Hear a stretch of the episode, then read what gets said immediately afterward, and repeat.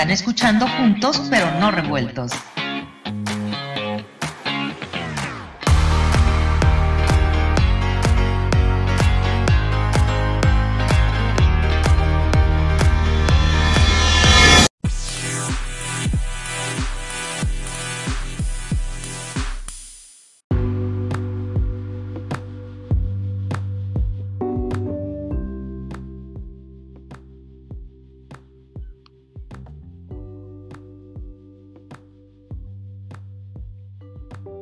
Gracias amigos. Estamos transmitiendo desde la 1220, eh, desde Kissimmee, Florida, para todas nuestras repetidoras en la costa este y parte del estado de Texas. Ya estamos aquí de vuelta.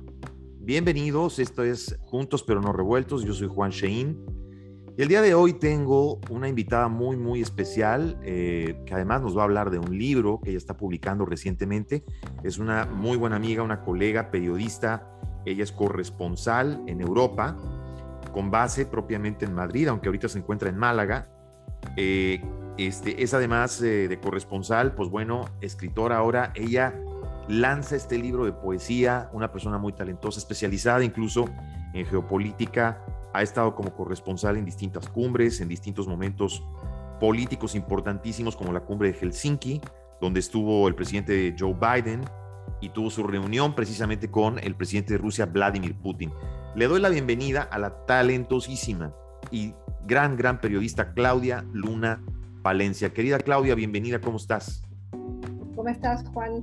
Oye, con esta presentación maravillosa, un saludo muy fuerte para todos nuestros amigos que nos están escuchando del otro lado del Océano Atlántico en Estados Unidos. Juan, qué gusto estar en Juntos pero no revueltos y ojalá que estemos más revueltos cada vez más, caray. Ojalá, esa es una palabra, eso me gusta, eso me gusta, porque tienes toda la razón. Fíjate qué curioso, necesitamos estar más revueltos que nunca. Estamos juntos, pero necesitamos estar más revueltos que nunca. Ya, ya se medio está solucionando, pero parece que cada vez que logramos sortear una, nos llega otra, ¿no, Claudia? Bueno, ¿qué quieres que te diga de este lado? Que ya tenemos pues al 70% de la población que tenemos las dosis de, las vacunas contra el coronavirus y la vida aquí se va relajando y parece que vamos, sabes, cada vez volviendo más a esa normalidad previa a la pandemia, pero siempre hay calamidades. Ve tú lo que está pasando con el terrible, con la terrible erupción del volcán en la isla de La Palma, que forma parte del archipiélago Canarios aquí de España y que ya eh, pues ha destruido más de 1.500 eh, eh, distintas edificaciones de diversos tamaños y que está dejando pues a cientos de familias damnificadas. Entonces te das una idea de que las calamidades pues, pues no paran, no paran, querido Juan Shein. Oye, Claudia, te quiero preguntar además, toda esta controversia que se ha generado entre España y México ¿Cómo se ha tomado esta controversia en España? ¿Y, qué hay de cierto que el gobierno de España ahora quiere pedir los restos de Hernán Cortés? ¿Es cierto esto? No, no, no, no quiere pedir. El gobierno del socialista Pedro Sánchez se, ha, se, ha, querido mantener y se ha mantenido muy al margen, ¿sabes? No quiere meterse al lodazal creado por el presidente de México, Andrés Manuel López Obrador, con el tema de las cartas ¿no? en las cuales él solicitó por consejo de su esposa, Beatriz Gutiérrez Müller, el que se diera ¿no? un perdón histórico, el que se pidiese un perdón histórico por el tema pues, de la conquista, ¿no? de la evangelización y de todo, bueno, pues eh, lo que es la historia y que la historia está llena pues de cosas buenas y de cosas malas, de arbitrariedades, de muertos, de sangre, porque es la historia, o sea, no hay, no hay una historia en el mundo pues que no tenga ese, ese, lamentablemente pues ese contenido, ¿no? Cuando se habla sobre todo pues de invadir, de conquistar, de colonizar, etcétera. Y él, bueno, pues se le, se le ha ocurrido, eh, por consejo de su esposa, el que hay que reivindicar al indigenismo, algo que a mí me parece muy bien, ¿no? Yo creo que eh, en, los últimas, en las últimas décadas los gobiernos populistas eh, han utilizado como ancla de, de, supervivencia la reivindicación de los grupos minoritarios, ¿no? Que si los negros, que si los LGTBI, que si los trans, ahora pues con los indígenas, ¿no? Y es sus salvavidas, ¿no? Eh, que los usan, los usan, porque luego al final de cuentas no terminan dándoles absolutamente ningún beneficio real, ¿no? Entonces, ¿qué es lo que ha pasado? Que le han mandado, han mandado respectivas cartas, ¿no? Al Papa Francisco, al jefe del Estado, el, jefe del Estado español, que es el monarca Felipe VI. Yo aquí quiero decir que yo soy republicana, yo no soy monárquica, ni defiendo absolutamente a nadie. Entonces, eh, claro, mm, el Papa Francisco envió una carta a sus homólogos en católicos eh, en México, señalando, porque yo he leído esa carta, ¿no? Al respecto del bicentenario de los 200 años de la independencia, y que de muchos otros papas antecesores a él en diversas ocasiones, por distintos motivos y circunstancias, pues han eh, pedido eh, pues un perdón y habla acerca de la necesidad pues de la reconciliación y de mirar hacia el futuro. Punto. Y ahora, ¿qué es lo que ha hecho el gobierno del socialista Pedro Sánchez? Primero, la monarquía no ha contestado nada. El presidente Sánchez eh, no ha querido meterse, como te digo, en el odasal. El, nuevo ministro de Relaciones Exteriores, José Manuel Álvarez, eh, tampoco, ¿no? Él ha estado pues esperando las instrucciones eh, que le dé la, Moncloa al respecto. Estamos esperando que llegue el nuevo embajador de España, de México en España. Ya nos avisaron que vendrá como, como directora de cultura aquí, pues una eh, indígena que me parece que es una, una, poetisa y escritora pues destacada, algo que me alegra muchísimo y que me gustaría que no se remarcara, ¿no? Vamos, les voy a mandar una indígena como si significara, España, te voy a mandar un dardo envenenado, ¿no? O sea, es una actitud absolutamente estúpida la que se ha tomado desde el inquilino que vive ahora en Los Pinos, ni siquiera vive en presidencia, sino vive, digo, perdón, no vive en presidencia en Los Pinos, sino ahora vive en Palacio Nacional, entonces, eh, yo creo que se ha tomado una actitud verdaderamente tonta, que se está utilizando a la gente y que es el viejo discurso de siempre de esos populistas que dicen y que están señalando, estos son los buenos, estos son los malos, ¿no? Eh, Hitler, los judíos son los malos. Eh, el típico discurso de divisionista, digamos. Correcto. López Obrador, los españoles son los malos, es decir, eh, yo veo que hay un rescate innecesario de levantar momias y cadáveres del pasado que no vienen al cuento en un momento en el cual eh, afortunadamente los pueblos nos llevamos muy bien y nos entendemos muy bien y eso no tiene nada que ver pues con que a este señor que le faltan tres años en el poder afortunadamente y se le acabará pronto eh, se le haya ocurrido esa idea del famoso perdón, y a partir de ahí se haya hecho una pelotera a la cual le han hecho el caldo gordo la derecha en España, el Partido Popular, y la ultraderecha de Vox de Santiago Abascal.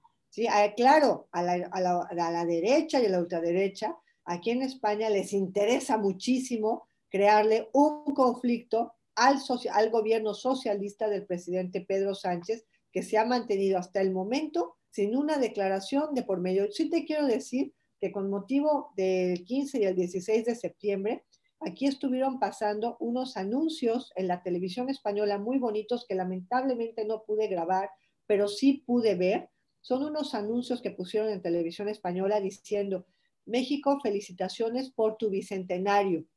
Felicitaciones por todo lo bueno que nos une. Y entonces empezaron a salir Octavio Paz, este, eh, eh, Frida Kahlo, o sea, eh, grandes Siqueiros, los grandes ilustres, ¿sabes? Personas que han construido talento e intelectualidad, porque eso es lo que hace que nuestras culturas sean tan fuertes y tan hermanas. López Obrador ya pasará, ya pasará. Lamento muchísimo que este tipo de discursos, Juan, lleguen a, a personas que están en proceso de formación, porque tú y yo ya no estamos en proceso de formación. Así es, así es. Entonces, este discurso... Pero, pero en, esas, en esas personas, en esas personas, perdón, Claudia, permea. Tienes toda la razón. Exacto. Entonces, estoy hablando de nuestros jóvenes en la primaria, de nuestros jóvenes en la secundaria, de nuestros jóvenes en el bachillerato, de nuestros jóvenes que están en la universidad, que se están formando un criterio y que están escuchando al presidente de México decir, los españoles son malos.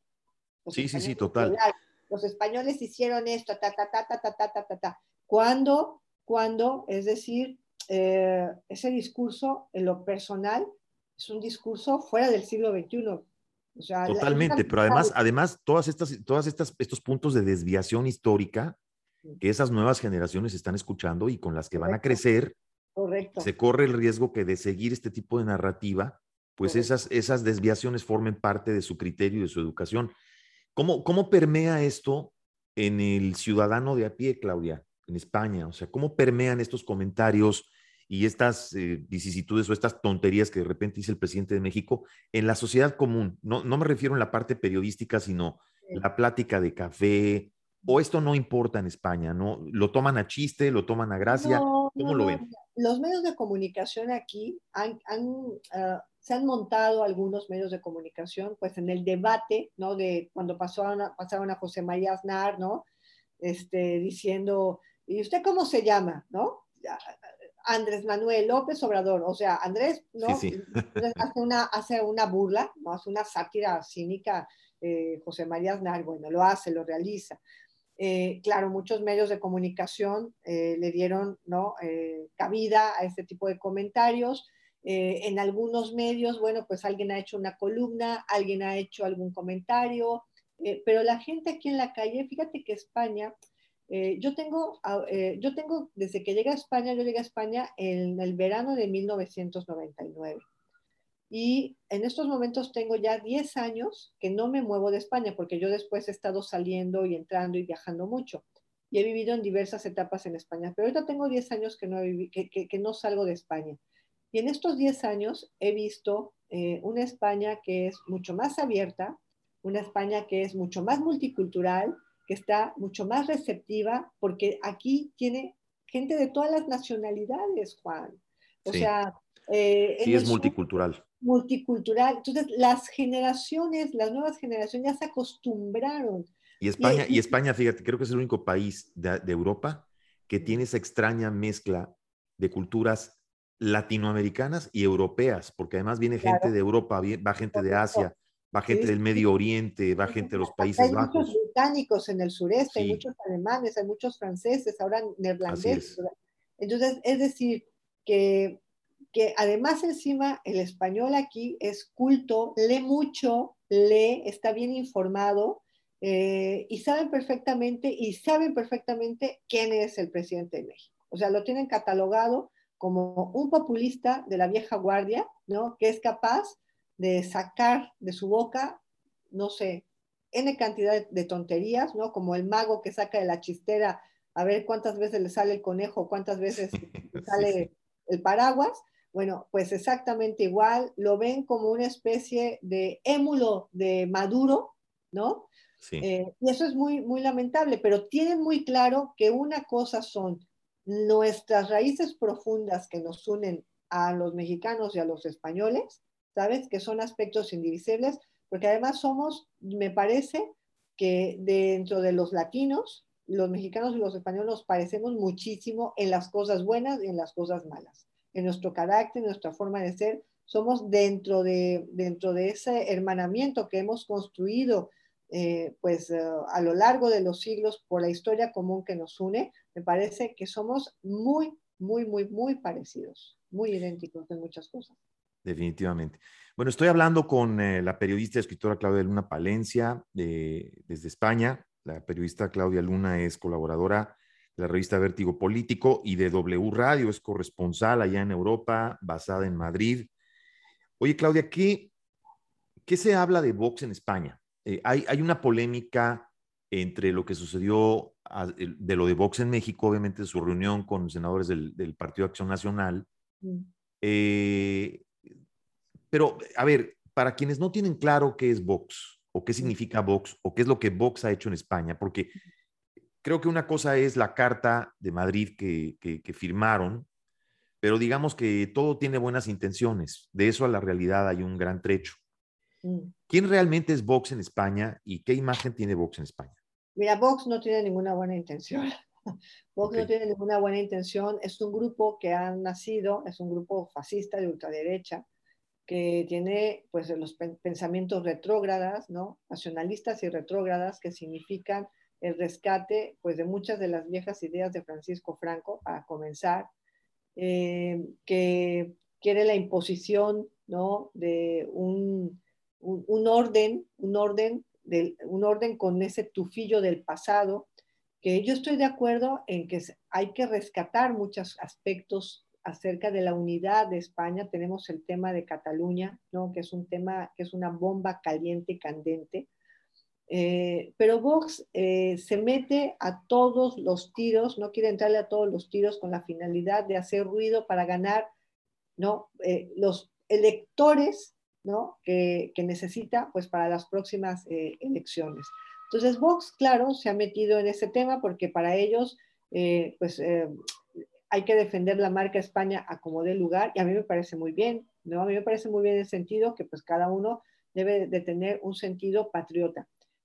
Yo en lo personal creo que a España adolece mucho de ese sentido de patriotismo, ¿no? Yo no sé si es por su historia del pasado, porque tampoco ha superado totalmente las rémoras de la guerra civil, después de, tampoco a lo mejor ha enterrado del todo a Francisco Franco, pero es decir que yo cada vez que es aquí el 12 de octubre, el Día de la Hispanidad, que es el gran día de la fiesta nacional, eh, ves a más gente extranjera, ¿no? Festejando el Día de la Hispanidad con la bandera española en la mano, que a españoles, ¿no? Con su bandera. Eh, es más, si tú pones la bandera, en, la bandera eh, rojigualda en, en, tu balcón o en tu coche, o sales con ella o te la pones prendada, prendida aquí en la solapa, te dirán, este es un facha, es un fascista. Y, tú dirás, oye, pues a lo mejor yo soy republicana, ¿no? Y, me quiero poner la bandera de España y, ¿por qué voy a ser una fascista, ¿no? Entonces, hay unos estereotipos absolutamente muy, muy marcados que yo creo que son producto de que no se ha superado completamente la historia eh, del pasado y es muy lamentable en un país eh, que es, bueno, tan, tan bonito que, que, es espejo nuestro, o sea, México y España son espejo del mismo reflejo, fíjate. Totalmente. Entonces, eh, yo que lo que veo, que cada vez que empeoran las cosas por distintas circunstancias, pues ganan más escaños la ultraderecha, ¿no? Como en México gana escaños y, los peores populistas con Morena. Y esto es pues eh, muy lamentable, muy lamentable porque quizás es en estos momentos el signo de los tiempos, porque la gente quizás tiene miedo, tiene incertidumbre, porque está harta de la situación, porque no quiere que lleguen más inmigrantes, porque tiene miedo de perder el empleo, porque esto es una espiral, Juan, una espiral, ya lo decía Carlos Marx, en el materialismo dialéctico, ¿no? Lo es. La historia tiene, ¿no? Una espiral en la cual se repiten y hay ciclos, pues que muchas veces repiten el caldo de cultivo y este es una, la pandemia nos ha metido pues en ese caldo de cultivo ¿no? Que, que, que, es propio pues de, de, una guerra biológica, ¿no? Como la que estamos todavía viviendo, ¿no? yo te digo, Vox pues no ha llegado con ninguna buenas intenciones. Eh, lo que quiere es, claro, mm, si la ultraizquierda de Podemos quería saltar el cielo del, el, cielo del poder, pues la ultraderecha, por supuesto, quiere llegar a, gobernar y, y, sería lo peor que le podría pasar a, a, no solo a España, a Europa, es más, Europa ahora está más atenazada que nunca por el surgimiento de las fuerzas eh, ultraderechistas, eh, eh, fascistas, y eso es peligrosísimo. Lo vemos, por ejemplo, en el caso de Italia, lo que ha pasado recientemente. Una de las grandes preocupaciones de la canciller Angela Merkel era que ahora en estas elecciones pasadas se reposicionaran mejor eh, los, los, fascistas, ¿no? La ultraderecha en, en, Alemania, ¿no? Hay mucho, mucho tufo rancio en Europa de esos viejos dictadores, a lo Mussolini, a lo Hitler, lo Franco, muy lamentable, querido. Y, y, digamos que metafóricamente hablando, pues combatir fuego con fuego nunca ha sido la solución. Y, y, esto me remonta un poquito a la época en América Latina, Claudia, de cuando teníamos todas esas extremas derechas, ¿no? Cuando teníamos a Stroessner, teníamos un Pinochet, teníamos a un este, bueno, o sea, y, de pronto genera a toda, eh, cría a toda una generación que veía a Castro y al Che Guevara como superhéroes. Correcto. Este, que luego ya vimos en qué, en qué, en qué terminó, pero eh, definitivamente combatir fuego con fuego nunca ha sido la solución. Querida Claudia, ¿te quedas con nosotros un momentito más? Vamos a una pausa. Claro que sí. Porque además queremos hablar de tu libro y te queremos preguntar eh, un par de cositas más. Si nos das una pausita, vamos un minutito a unos anuncios y volvemos contigo, ¿vale? Gracias. Venga, amigos, regresamos en un momentito, una pausa y regresamos a Juntos pero no revueltos. No se despeguen, por favor.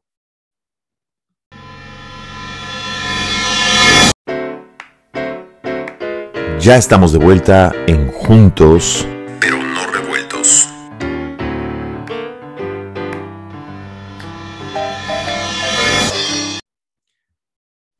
Bien amigos, esto es Juntos pero no revueltos, ya estamos de regreso. Estoy con la periodista y escritora Claudia Luna Palencia desde España. Ella es colaboradora de la revista Vértigo Político y W Radio en México. Eh, querida Claudia, eh, estábamos hablando hace un momentito del partido Vox y nos diste una reseña bastante, bastante completa de lo que es Vox. Y nos hablabas un poco del tiempo que tienes en España. Em, te quiero preguntar, ¿hace cuánto comienzas como corresponsal o como periodista y qué te dio por irte a España?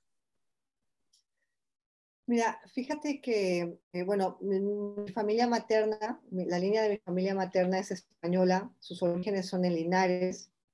Mi abuelo Julián Palencia González era de oriundo de Linares y él llegó a México con la guerra, salió con la guerra civil española y bueno, me, ha dado a mí el tema del periodismo, yo creo que porque me persiguió toda la vida. ¿Sabes que Es como de que, ¿no? Quieres huir y, no, no, no, lo tienes ahí, ¿no? Y te sigue. Fíjate que, o sea, yo siempre, desde muy niña me ha gustado mucho escribir. Eh, siempre mi manera de expresarme, aunque soy muy sociable y soy muy abierta y, y me gusta mucho relacionarme con las personas y me gusta mucho hablar, eh, yo desde muy niña me encantaba expresarme escribiendo. Entonces me, encantaba escribir cartas, ¿no? Cartas a mi familia, a, mis tíos, a mis amigas, ¿no? Por supuesto que a todos mis novios los he llenado de cartas a morir, como te puedes imaginar. No, no, no sabe, no soy de las que escribe cartas y cartas. Oye, que por cierto, que deben de ser muchos, porque amigos, ustedes no la están viendo en pantalla, pero yo sí y les puedo decir y ratificar que Claudia Luna es una bella, bella, bella mujer. Pero aparte de ser una bella mujer, es una bella persona, por dentro y por fuera. Este, adelante, querida Claudia. Bueno, entonces sí, entonces sí he tenido muchos novios, la verdad. he sido muy noviera, he sido muy traviesa. Entonces, claro, los he llenado de cartas y el caso es que, mira, yo eh, pues desde muy pequeña empecé a participar pues en concursos de oratoria, en concursos de que escribe el poema, escribe el cuento, escribe esto, ¿no? Entonces yo estaba ahí en todos los saraos, ¿no? Sí. Y a los 17 años de edad, eh, yo entro en Michoacán, yo aunque vivía en Ciudad de México, me, yo, yo, yo nací en Uruapan, Michoacán, soy uruapense. Óyeme. Claro, y entonces, Mira qué belleza, caray. Fíjate que yo conozco Uruapan, bueno, gran parte de mi niñez. Ajá fui de vacaciones a Uruapan porque eh, mis tíos tenían un rancho de aguacates y además Uruapan es una zona aguacatera por tradición, ¿verdad? Y, hombre, no, les voy a decir amigos de las carnitas de Michoacán y todo lo que... pero Uruapan es una ciudad hermosísima, bellísima. Una anécdota, una anécdota con el tema de, los aguacateros. A ver, échala. Yo cuando llegué a España aquí en 1999 no había aguacates. Ahora hay aguacates en todos lados, Juan. No me digas, ¿no había aguacates? No, en 1999 no había aguacates. En ok. Y ahora hay un montón de aguacates por todas partes. Entonces yo voy al centro comercial, voy al súper, ¿no? Al súper del corte inglés. Sí. Y entonces cojo un aguacate, ¿no? Sí. Entonces lo estoy viendo, ¿no? Para echarlo en mi bolsita. Entonces me dice la señorita, ¿no? Muy amable, ¿no? Eh, en Madrid me dice, eh, no, no, no, no, no, es que así no se debe de, de, de, de hacer para saber la maduración de un aguacate, ¿no? ok. Debe, de correctamente, le digo, ay señorita, le dije, discúlpeme, pero es que yo casi he nacido en una hoja de un aguacate. Resulta que yo vengo de Uruapan, Michoacán, le dije, que es el principal exportador de aguacate del mundo. Sí, sí, sí, así es, así es. no, yo tengo, yo tengo muy bellos recuerdos. Ajá. dije, yo nada más con ver el aguacate, si está maduro o no. Sí, es que está lógico. Pero fíjate qué curioso esto que dices, que son, bueno, los resultados del libre mercado, ¿no? Porque ahora en todo el mundo ya hay de todo. Hay de todo. Este, es impresionante. A mí, a mí me pasaba mucho que, por ejemplo, yo viví en Chile muchos años y de pronto mi sorpresa era de que, pues estando en un país donde estás a ocho horas de vuelo, nueve horas de vuelo de tu país, este, y aquí te estoy hablando de 1995, cuando, cuando yo llegué a Chile, pues ya, ya había productos mexicanos. Entonces a mí me impresionaba porque yo llegaba al súper y veía las latas de Herdes y veía de repente, eh, y me tocó ver incluso cuando entró el pan bimbo, que allá en Chile entró con otra marca, este, pero era el pan bimbo, lo fabricaba bimbo al final. Entonces pues es, es increíble cómo ya uno encuentra de todo en todos lados, pero mm, déjame te digo, los recuerdos de mi vida que tengo de Michoacán son creo que de los mejores recuerdos de Uruapan. Eh, es, es, un lugar bello. Qué lástima que esté pasando lo que está pasando en Michoacán el día de hoy. Es doloroso yo, yo, yo lloro de tristeza. Bueno, la cuestión es que yo, yo nazco en Uruapan, pero luego me voy a vivir a Morelia y yo pues todos mis recuerdos de la niñez, eh, del bachillerato, porque bueno, luego me fui unos años a Ciudad de México, pero luego volví a estudiar yo el bachillerato allá a Morelia. He tenido los mejores recuerdos de mi vida, he construido grandes amistades que están ahí para siempre. Entonces yo a los 17 años, eh, que estoy en el bachillerato, empiezo en el Sistema Michoacano de Radio y Televisión participando en la hora cultural de Michoacán. Ahí empecé a hacer mis pininos, pero yo desde muy pequeña sabía que quería ser economista, es decir, yo quería estudiar economía, yo soy economista. Okay. Eh, entonces... o sea, eh, eres economista de profesión. Correcto, exactamente. Entonces yo tenía muy claro que me iba a meter a economía, eh, pero bueno, eh, eh, siempre en paralelo, Juan, pues estaba que la, hora cultural de Michoacán, escribía en el periódico de la universidad, eh, tenía un programa de radio que se llamaba El Nicolaita, entonces, bueno, lo tenía ahí muy marcado, ¿no? Y luego, bueno, pues obviamente me voy a la universidad a estudiar economía y estoy escribiendo en el periódico de la universidad, estoy hablando en radio, estoy haciendo cosas, salgo de la universidad y tengo diversas experiencias como economista, ¿no?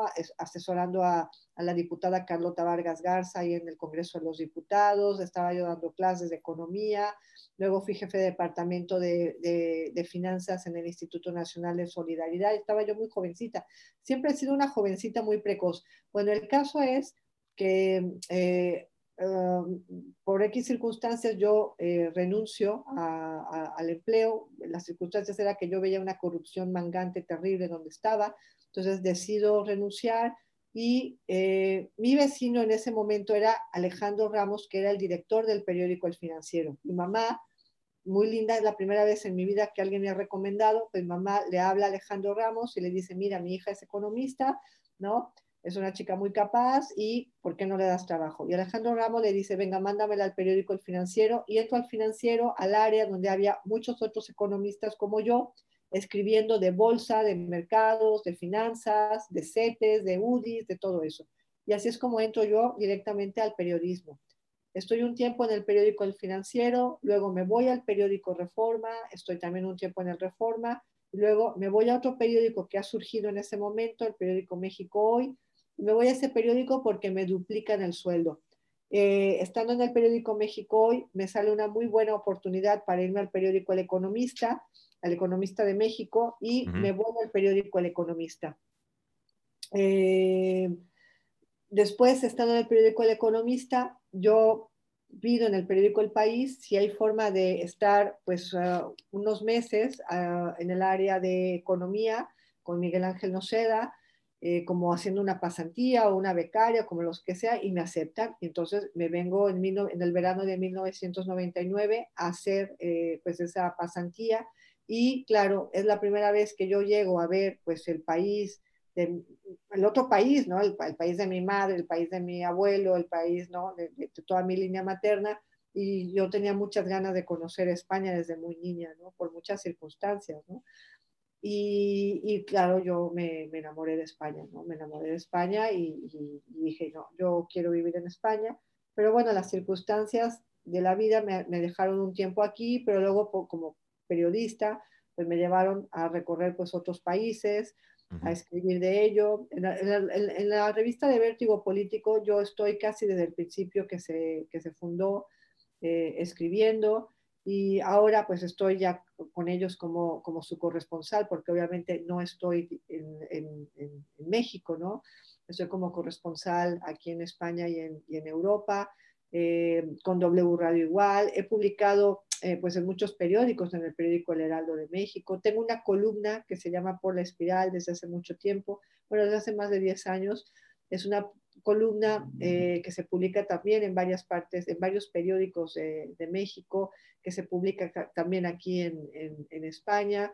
Y, y, bueno, yo estoy muy contenta y muy satisfecha eh, de, de, mi profesión, de lo que, de mis logros personales, ¿no? Eh, creo que mm, yo me he hecho a mí misma en muchos sentidos, no hay detrás de mí una gran marca, ¿no? Que, que me haya hecho, ¿no? Y eso, pues bueno, me, estoy tranquila. Nadie puede decir que detrás mío hay capital de algún político o que defiendo algún partido o que defiendo algún interés en común. Duermo muy tranquila en las noches, querido Juan.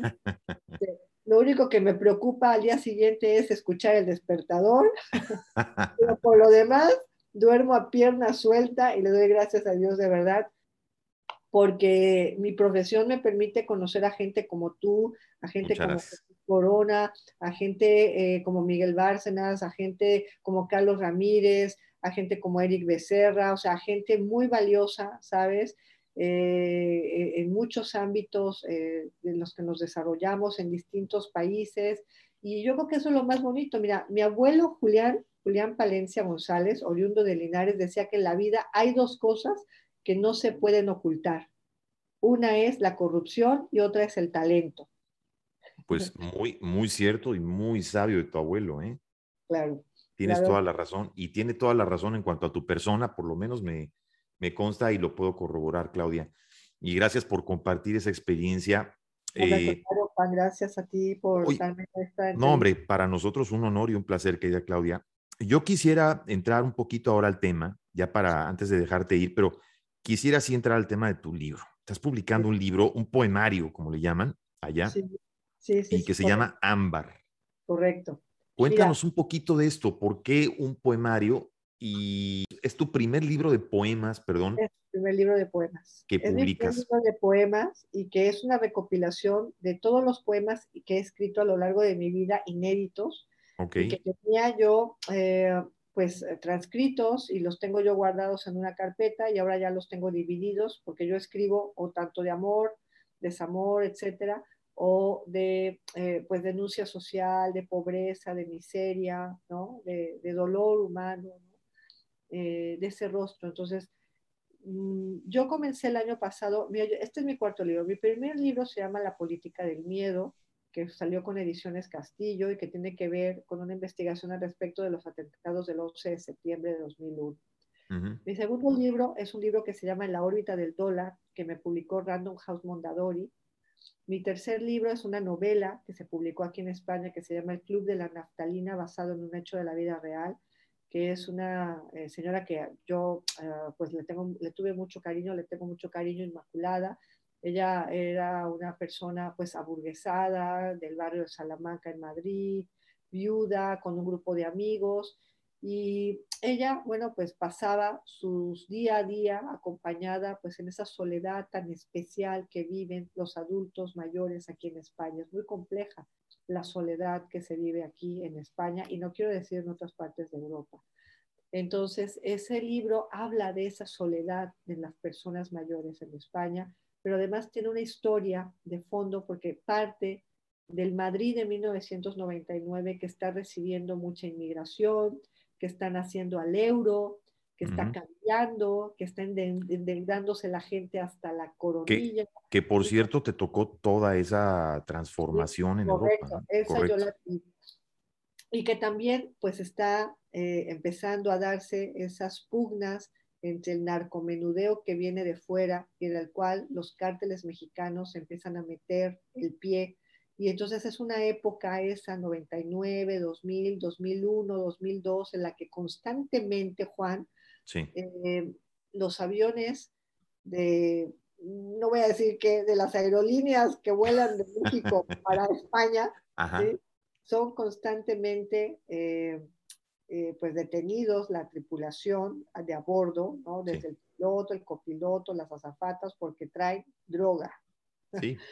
sí, no, y lo hemos visto en las noticias y, lo, y hemos visto los, los tremendos candados de seguridad por los que pasan, sobre todo los aviones que van de México y de otros países. Estamos hablando de 1999, que fue cuando comenzó a meterse el pie de lleno del, del, del narcotráfico mexicano para desembarcar, este, quitarle, pues, hacer a un lado al, o, competir con, con los, eh, con los narcotraficantes colombianos aquí en, en, España, ¿no? Entonces, y, mi, y este libro, este libro, ahora mi cuarto, es un libro que se titula Ámbar, y en efecto es una recopilación de esas poesías que yo tenía ahí. Esta forma parte de la colección Romero de poesía, eh, y es algo que me llena de mucho, de mucho orgullo, por supuesto. Y yo, eh, en realidad, empecé el año pasado a escribir, te imaginarás, con el tema de la geopolítica y de la geoeconomía, que son mis fuertes, eh, empecé yo pues a hacer una serie de investigaciones con el tema del origen del coronavirus, de la pandemia, ¿no? Pero circunscrito esto a, a, un entramado, ¿sabes? Que viene desde el 11 de septiembre de 2001. No únicamente a saber si el virus salió del laboratorio, no salió, si, no, sino que forma parte. Entonces yo lo comencé a hacer, este libro, eh, y claro, me di cuenta que estamos, sabes, Juan, primero, tan cansados anímicamente, tan agotados moralmente. Muchísimo. Eh, nos ha golpeado en todos los sentidos eh, la pandemia. No solo es que nos haya quitado a nuestros seres queridos, a nuestros amigos, no solo es que nos ha cambiado la vida, no solo es que nos ha metido en el dilema de salvar la bolsa o, la vida, sino es que también eh, nos ha arrasado por dentro. Y eso, esos efectos todavía no los estamos viendo. Los vamos a ver en el mediano plazo. Vamos a ver cómo vamos a estar en cuestiones de depresiones, de suicidios y de otras patologías. ¿eh? Entonces, el caso es que yo me doy cuenta, hablando con mis amigos, con mis amigas, de que de repente, hola, ¿cómo estás? No, pues me he divorciado, ¿no? O me he salido de la casa, he dejado a fulanito, he dejado a fulanita. Eh, o sea, un rompedero de parejas. Eh, amigas notarias que de repente empezaron a recibir aquí en España a padres y a madres diciendo, quiero que en mi testamento que, que tú tienes me pongas una nota diciendo que desheredo a este hijo, a este, a este, a este, a este. Dios mío. En toda la pandemia. Qué barbaridad. No preguntaron ni siquiera por mí, ni cómo estoy, ni me han venido a ver, ni les importa un cacahuate. Bueno, pues entonces yo dije, mira, lo que necesitamos es un bálsamo, necesitamos amor, necesitamos resurrección, necesitamos un cobijo, y la poesía, la poesía es siempre cobijo para el alma, siempre. Es como, ¿sabes? Esa inyección de resurrección que necesita el espíritu cuando te encuentras en una lectura y la lees y dices, ay, me identifico con, esta, ¿no? con estos versos y, y, te regocijas. Entonces, es un libro muy bonito, querido Juan, que además eh, me siento muy agradecida porque eh, eh, Jorge Arrando, que es un pintor español muy importante aquí en el país ibérico, expresionista, le permitió utilizar parte de sus cuadros, él está vivo, es dueño del Museo Jorge Arrando en Málaga, me permitió usar parte de sus cuadros para ilustrar mis poesías. Además, estos poemas, algunos tienen un código QR, código QR, el Eso, eso estaba viendo, ese código QR lleva una parte donde, donde está tu voz recitando estos poemas, ¿correcto? Exacto. Entonces tú estás leyendo un poema y de repente, o sea, está el código QR, activas el código QR y me escuchas a mí recitándote el poema y tú lo estás leyendo perfectamente. También mi libro incluye en la parte final muchos de mis poemas, bueno, varios de mis poemas traducidos al inglés, al francés y al italiano. Entonces yo estoy muy contenta, ha tenido muy buena recepción, la verdad es que estábamos, yo creo que la gente estaba deseosa, ¿sabes? De, de, de, ser abrazada, de ser abrazada con, con versos, con letras, con líneas profundas. Eso es lo que yo creo que eso, eso me parece, eso me parece muy bien. Que te lea un poquito algún, algún poema para. ¿Nos puedes, por favor, leer alguno, Clau? Sí, mira, te voy a leer uno que les voy a leer uno que a mí me gusta mucho. Por favor. Eh, que se llama... Eso, eso te iba yo a pedir, te iba yo a pedir eso, pero me parecía un atrevimiento, pero... Te voy a, y no está largo, no está largo, es uno cortito, te va a Venga, por favor. Lo voy a leer, mira, se llama Una melodía para dos. Este lo escribí en Marbella el 20 de agosto de 2018. Dice, una melodía para dos. Brotan las notas desnudas de todo pudor. Fluyen estremecedoras entre nuestra piel. Somos instrumentos sensuales de una canción. Habrá una fiesta y será tuya y mía con fulgor. Te amaré con vehemencia más allá del valle florido y resurgirán sempiternos los lirios y las luciérnagas a tu lado seré valiente para luchar miles de guerras, para hablar, si es necesario, con lengua de fuego. Deja que suene otra vez nuestra canción, para rememorar cada instante a tu lado, y que tu mente se nuble turbado escuchando, y la memoria te traicione pillado bajo el tejado. Cuando ojeras nos dejen juntos, casi amnésicos, una canción no muy lejos te hablará de mí, y correrás y cerrarás los ojos para verme radiante otra vez, dichosa, como si fuésemos niños caprichosos. ¡Wow! ¡Qué belleza! ¡Qué belleza, querida Claudia! ¡Qué belleza! Y, te voy a, y te voy de antemano a pedirte, y lo hago aquí públicamente, una disculpa. No, ¿por qué? Porque ahí te va, porque normalmente siempre cuando acostumbro a escribir, acostumbro a entrevistar a alguien que escribe un libro, generalmente acostumbro primero leerlo.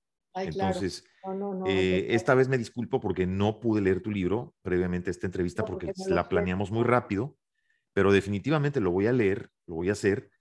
Este, y te voy a ser sincero, no soy un ávido lector de poesía, pero sí me encanta, te puedo decir, lo confieso. Me encanta Pablo Neruda, me encanta Gabriela Mistral, me gusta mucho eh, Octavio Paz, me gusta mucho Jaime Sabines, ¿no? Ah, o, Mario Benedetti, ¿no? Entonces, me encanta, Sí, entonces, por ejemplo, de pronto sí necesito ese bálsamo, así como tú lo, llamas, porque a veces uno necesita como que quitarse esa saturación, pero te prometo leerlo, querida Claudia. Eh, antes de despedirnos, te quiero preguntar, ¿dónde la gente puede comprar el libro? ¿Lo, ¿Lo, tienen ya en línea? ¿Se puede comprar en línea? Mira, la, la, editorial lo ha subido en línea, pero no sé cómo está el tema de la distribución.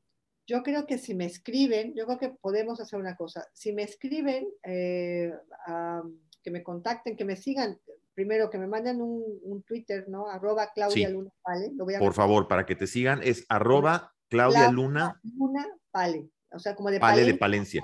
correcto, arroba Claudia Luna Pale. O bien que me busquen en mi Facebook. Lo que pasa es que mi Facebook yo lo tengo como muy para mi familia, mis amigos, ¿sabes? Más familiar, sí, yo también. Pero, pero, Twitter está bien, tu, tu, Twitter es Claudia Luna Pale. Arroba Claudia Luna Pale, correctamente, o que me escriban un mail, ¿sí? Un email, a, todo con minúsculas, claulunapalencia, arroba yahoo.es.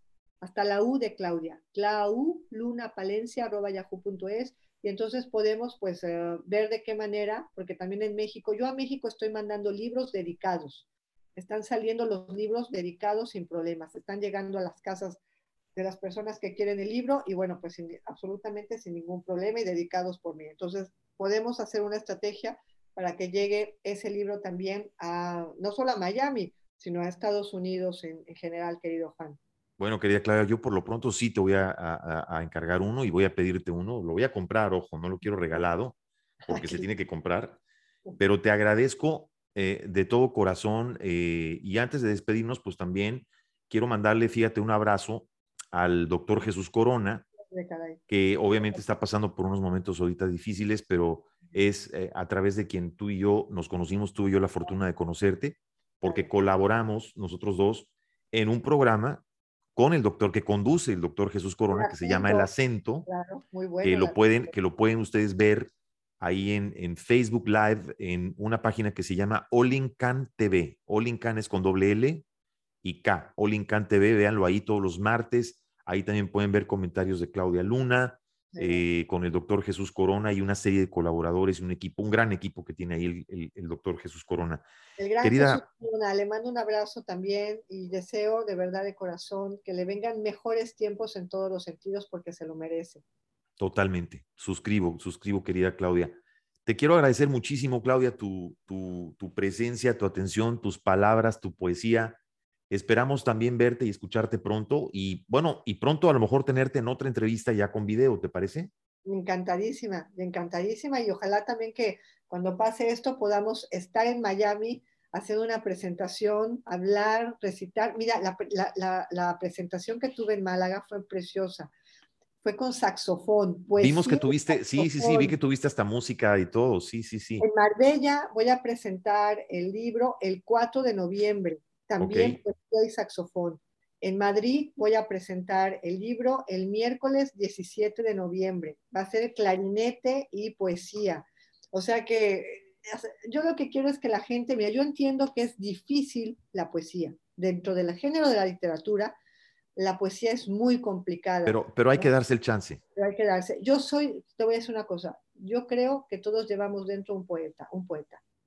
Vamos a dejar que despierte ese poeta que todos llevamos dentro. Y la mejor forma de que despierte es invitándolo a que lea poesía, invitándolo a que vaya a una tertulia donde se recite poesía pero todos llevamos un poeta adentro, estoy convencida de eso.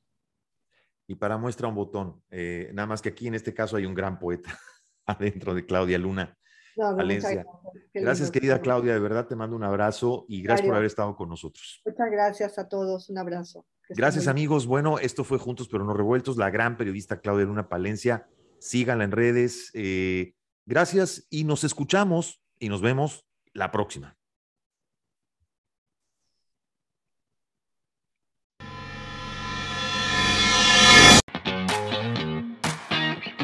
Están escuchando juntos pero no revueltos.